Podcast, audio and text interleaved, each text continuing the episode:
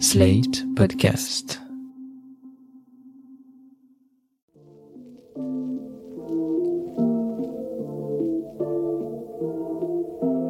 Salut et bienvenue dans New Deal, le podcast Slate Ifri TTSO qui décortique l'actualité américaine en compagnie de Laurence Nardon, responsable du programme USA à l'Ifri. Bonjour Laurence. Bonjour Romain.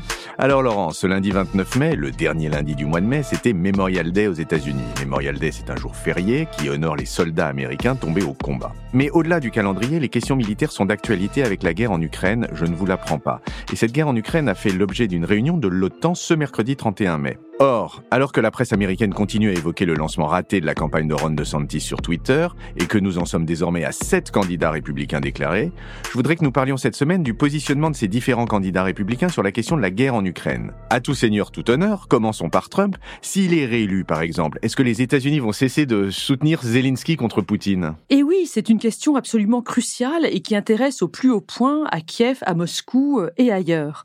Pour l'instant, il faut le dire, le camp occidental reste très uni. On le voit, comme vous l'avez dit, euh, le 31 mai, lors de cette réunion informelle des ministres des Affaires étrangères de l'OTAN, une réunion qui a lieu à Oslo et qui prépare le sommet de l'OTAN à Vilnius début juillet.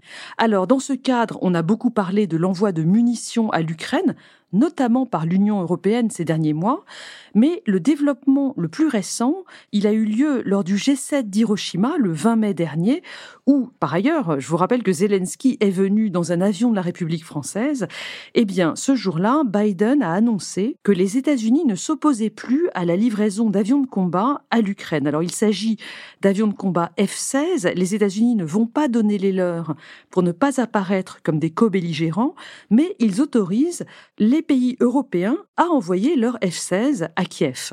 Les États-Unis contribueront à la formation des pilotes ukrainiens. C'est sans doute une escalade, évidemment, mais ça va prendre du temps puisque cette formation des pilotes, elle prend 18 mois. Pendant ce temps-là, je le signale au passage, la France va envoyer à l'Ukraine ses propres avions de combat, les Mirage 2000. Les formations de pilotes auraient déjà commencé en Pologne. Mais alors quel est l'impact de ces développements sur les candidats républicains au présidentiel de 2024 Eh bien c'est important parce que ces candidats républicains, justement, ils ont des positions divergentes en ce qui concerne le soutien des États-Unis à l'Ukraine. Et le résultat des élections présidentielles de novembre 2024 pourrait avoir des effets incalculables pour la situation sur le terrain. Juste pour qu'on soit bien clair, avant de nous exposer les positions relatives, pouvez-vous nous dire déjà qui sont les sept candidats républicains déclarés à ce stade? Eh bien, il y a Trump et DeSantis, vous en avez déjà parlé, mais il y a aussi Nikki Haley, l'ex-gouverneur de Caroline du Sud, qui était ambassadrice à l'ONU sous Trump, et puis un certain nombre de personnages qui, je vous l'avoue, sont relativement inconnus.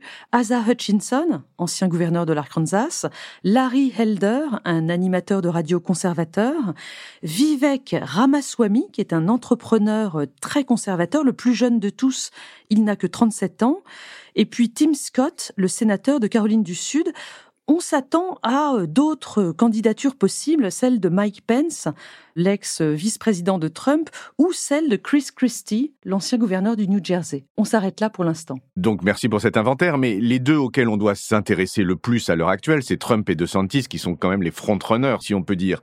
Et même là, il semble que DeSantis a perdu pas mal de terrain ces derniers temps, non? Oui, absolument. DeSantis semblait euh, bien parti en novembre dernier, 2022, après les élections de mi-mandat. Il avait été réélu en Floride avec 19 points d'avance sur son adversaire démocrate, tandis que Trump, à ce moment-là, était tenu responsable des mauvais résultats de nombreux candidats républicains euh, dans les élections. Et qu'est-ce qui s'est passé depuis? Eh bien, même si Ron DeSantis choisit des thèmes liés aux guerres culturelles, notamment euh, la dénonciation du wokisme, des thèmes qui semblent fonctionner auprès de l'électorat, son avance s'est érodée. Il faut dire qu'il est pas du tout charismatique. On ne voit donc pas pour l'instant ce qui pourrait faire perdre l'investiture républicaine à Donald Trump. Même pas les affaires judiciaires? Dans la plupart des cas, il pourrait être condamné et se présenter quand même aux élections. La seule manière euh, de le rendre inéligible, ce serait que le 14e amendement soit invoqué. Ce 14e amendement, il interdit à une personne d'occuper une charge publique si elle est rendue coupable de rébellion ou d'insurrection contre les États-Unis. C'est uniquement l'affaire du Capitole qui pourrait aboutir à ce résultat euh, dans l'état actuel des poursuites. Donc ce que vous nous prévoyez à ce stade, c'est un match, un rematch Trump-Biden. Mais revenons à la question du soutien à l'Ukraine. Quels sont les clivages au sein du camp républicain sur cette question? Eh bien, il y a deux courants sur cette question au sein euh, du camp républicain. Le premier, c'est celui des républicains traditionnels qui sont très favorables au soutien à l'Ukraine, pour plusieurs raisons. Soit parce qu'ils croient toujours à une politique étrangère fondée sur la défense de la démocratie, ça c'est tout le camp de ceux qui veulent défendre le rôle moral des États-Unis, Deuxième raison, une grande partie des républicains sont toujours restés méfiants vis-à-vis de la Russie et ils souhaitent que cette puissance soit affaiblie dans l'intérêt de la sécurité américaine. Puis troisième raison, il y a aussi pas mal de républicains qui ont une vision plus large de la situation mondiale et notamment de la concurrence avec la Chine.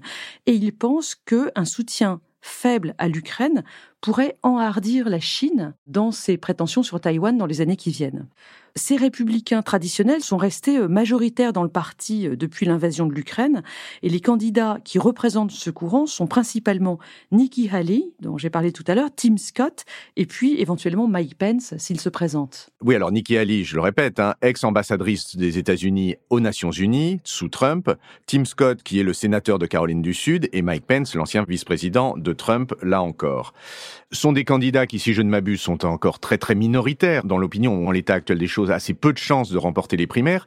Alors passons donc au second courant, celui qui réunit les gros poissons des républicaines, Trump et DeSantis. Celui-là, il veut abandonner l'Ukraine? Oui, ce second courant au sein du Parti républicain, c'est celui des ultra-conservateurs, qui sont beaucoup plus dubitatifs sur le bien fondé du soutien à l'Ukraine, dubitatifs, voire isolationnistes carrément. La raison, c'est sans doute qu'ils aiment bien Poutine, un homme qui prône le retour aux valeurs conservatrices, en tout cas dans le monde slave. Commençons par De Santis. Mi-mars, il avait expliqué que la guerre en Ukraine n'était pas un intérêt national vital pour les États-Unis. Il avait même qualifié de simple dispute territoriale. Après avoir essuyé des critiques venues du reste de son camp, il est revenu sur ses propos et il a qualifié euh, Vladimir Poutine de criminel de guerre au final, euh, De Santis a un peu raté son coup sur ce dossier parce qu'il est devenu complètement illisible. Pour l'essentiel, c'est donc Trump qui a la position la plus claire dans son opposition au soutien à l'Ukraine. On l'a vu euh, très nettement lors du town hall sur CNN, cette réunion publique qui s'est déroulée le 11 mai dernier. Trump a refusé de dire qu'il souhaitait la victoire de l'Ukraine. Il a qualifié Poutine de type intelligent qui a fait une erreur. Alors Trump adore Poutine, hein, c'est un homme fort et autoritaire à ses yeux. Il a également déclaré que, évidemment, il résoudrait le conflit en une seule journée s'il était élu. Et puis, évidemment, il a refait son couplet sur euh, le fait que les Européens ne payent pas leur juste part de soutien à l'OTAN, tandis que les États-Unis euh, engagent trop de ressources en Ukraine, ce qui menace leur capacité à se défendre eux-mêmes. Je précise que le soutien des Européens à l'OTAN peut-être est un peu faible, mais le soutien des Européens à l'Ukraine est tout à fait considérable. Donc ça, c'est pour les candidats républicains, mais le Congrès et la majorité républicaine au Congrès, qu'est-ce qu'elle pense, elle, de cette histoire d'Ukraine? Eh bien, il faut redire que les élus républicains de la Chambre et du Sénat ont été jusqu'à présent euh, vraiment majoritairement favorables au soutien à l'Ukraine. On doit citer par exemple le chef des républicains au Sénat, Mitch McConnell, qui est euh, très clair sur cette question. Mais les choses évoluent. Prenons le Freedom Caucus, qui est ce groupe de républicains euh, plus trumpistes que Trump à la Chambre des représentants. Matt Gaetz, qui est cet élu de Floride dont je vous ai déjà parlé lors euh, des élections du Speaker de la Chambre au mois de janvier dernier, eh bien, mi-février 2023, il a entraîné 11 membres de ce Freedom Caucus à signer une résolution sur la Ukraine fatigue, la fatigue de l'Ukraine, appelant à des négociations immédiates entre Russes et Ukrainiens pour euh, aboutir à un cessez-le-feu et interrompre totalement les chèques en blanc versés, selon lui, par les États-Unis. Mais attendez, est-ce que les démocrates de gauche n'avaient pas publié exactement le même genre de tribune il y a quelques mois? Oui, c'était en octobre dernier, 2022. L'élu, donc très très à gauche de l'État de Washington, Pramila Jayapal, avait envoyé une lettre à la Maison Blanche, donc à Biden, une lettre signée par une trentaine d'élus très très à gauche, demandant exactement la même chose, une fin immédiate des combats et des négociations. Dans les faits, de la même manière que la résolution de Matt Gaetz n'est pas passée, la lettre de Pramila Jayapal avait été retirée en 24 heures. Ce que ça montre, c'est que la politique étrangère américaine, et notamment euh, vis-à-vis de l'Ukraine, est divisée non pas en deux courants républicains et démocrates, mais en trois. Il y a le centre diplomatique traditionnel qui va de l'administration Biden à euh, la moitié du camp républicain, et puis, de chaque côté, les deux extrêmes qui sont plus isolationnistes pour des raisons différentes. À droite, on est isolationniste par nationalisme. À gauche, on est isolationniste pour euh, réparer la classe moyenne américaine en priorité. Pour conclure, est-ce qu'on peut vraiment penser que si Trump est réélu en 2024, c'est la fin du soutien des États-Unis à l'Ukraine? Oui, il est certain que le président Trump, revenant à la Maison-Blanche, serait très défavorable au soutien financier et militaire de l'Ukraine. Alors, on peut quand même penser que l'administration Biden, en fin de course, lancera des financements euh, pour euh, tenir quelques mois. Et puis n'oublions pas que le Congrès a, beaucoup de pouvoir et pourra tenir tête au président sur cette question en particulier. Alors, je voudrais juste, euh, en guise de seconde conclusion, quid de la Chine? Est-ce que ces divisions sur la Russie, on les retrouve aussi vis-à-vis de Pékin? Non, et c'est un point qui est vraiment important à souligner. Les trois courants dont on vient de parler sont beaucoup plus unis sur l'opposition à la Chine. On peut même parler du unité nationale en ce moment aux États-Unis euh, contre ce nouvel ennemi. D'ailleurs, euh, dans les documents de stratégie nationale officielle qui sont sortis euh, fin 2022, la Chine est désignée comme une pacing threat, c'est-à-dire une menace structurante pour les États-Unis, tandis que la Russie est une acute threat, c'est-à-dire une menace aiguë on n'est pas au même niveau et euh, ça se reflète dans l'opinion de la classe politique américaine et, même dans l'opinion publique aujourd'hui aux États-Unis. La Chine est vue par tout le monde comme l'ennemi principal, tandis que la Russie euh, peut faire débat. Eh bien, celle qui ne fait pas débat, Laurent, c'est vous. Et je vous remercie une fois encore de ce nouvel épisode de New Deal et je vous dis à la semaine prochaine. Merci Romain, à la semaine prochaine.